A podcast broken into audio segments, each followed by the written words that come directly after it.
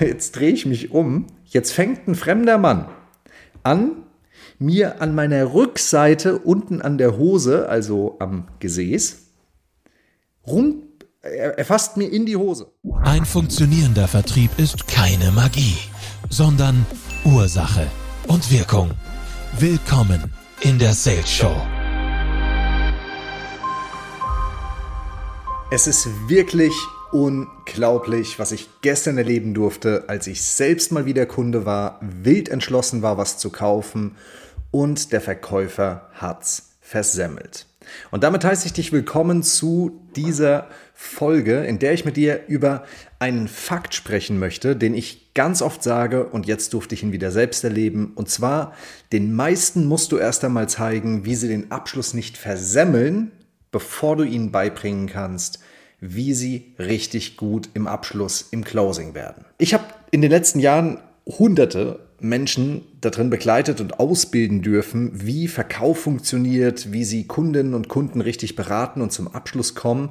Und natürlich bin ich auch immer wieder Kunde. Klar, ich gehe ja auch daraus und äh, kaufe gerne Dinge. Das ist im Übrigen ein netter Side-Fact oder netter Side-Spruch, den ich, den ich an der Stelle sagen kann. Und zwar, wir alle kaufen gerne, wir bekommen nur ungerne Dinge verkauft. Denk mal drüber nach. Aber darüber soll es jetzt gar nicht gehen, sondern ich möchte dir aus der Sicht eines Verkaufsprofis einmal kurz darlegen, wie ich versucht habe, eine Hose zu kaufen in einem Szenario, das du überhaupt nicht vergeigen kannst. Es ist nicht möglich. Es ist faktisch nicht möglich, dass dieses Szenario vergeigt werden kann.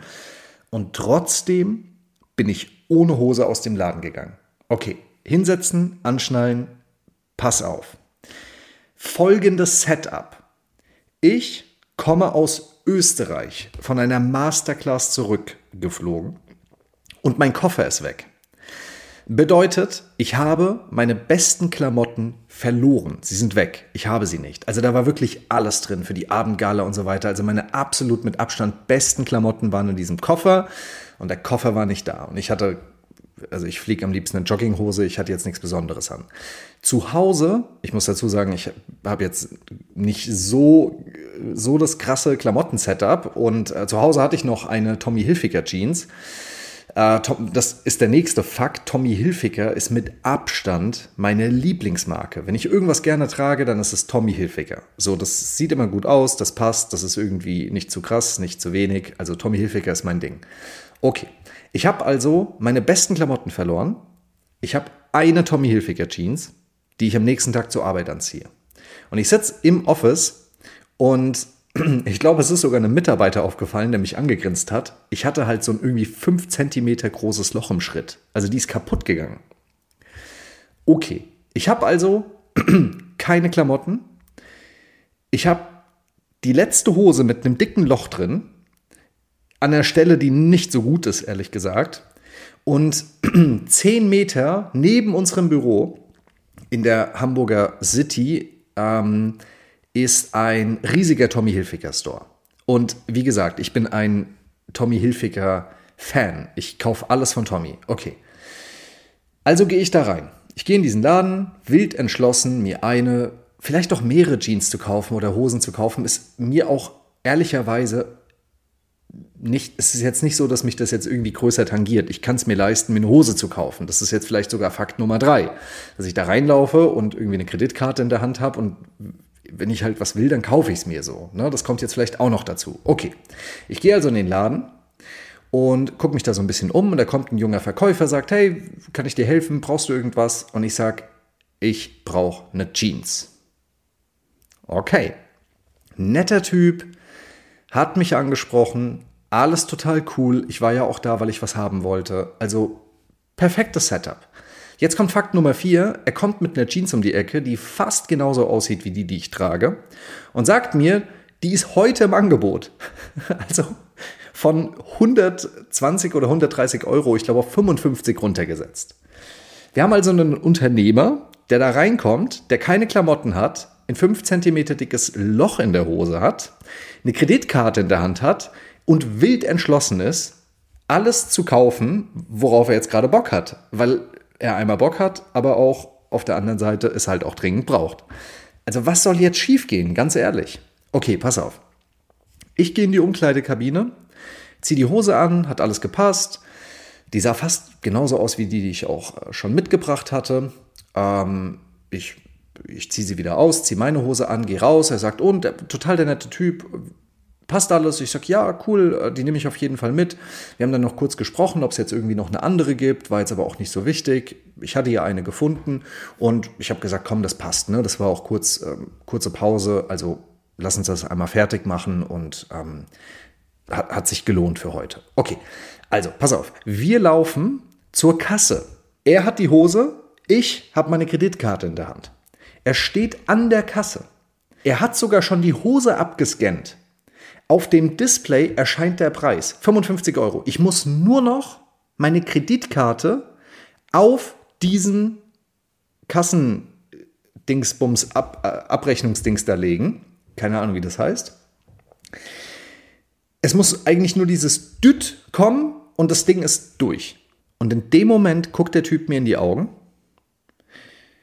denkt nach, so kurz, also gucke ich ihn an und denke kurz nach greift sich mit seinem Zeigefinger so an die Lippen, so ans Kinn und sagt so, ich habe eine Idee.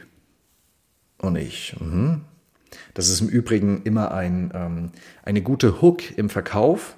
Auch nochmal kurzer Side-Fact, wenn du zum Beispiel Kunden zurückholen willst, nachfassen willst, sag immer, hey, ich habe nochmal eine gute Idee. Menschen wollen immer gute Ideen hören, sie werden immer Ja sagen. Also was sage ich?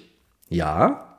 Was macht er? Er legt die Hose hin, kommt um die Theke. Was mache ich? Pack die Kreditkarte weg, ist ja klar.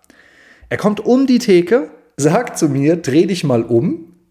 Jetzt drehe ich mich um. Jetzt fängt ein fremder Mann an, mir an meiner Rückseite unten an der Hose, also am Gesäß, rum, er fasst mir in die Hose und holt dieses, äh, diesen, diesen Schnipsel hinten aus der Hose.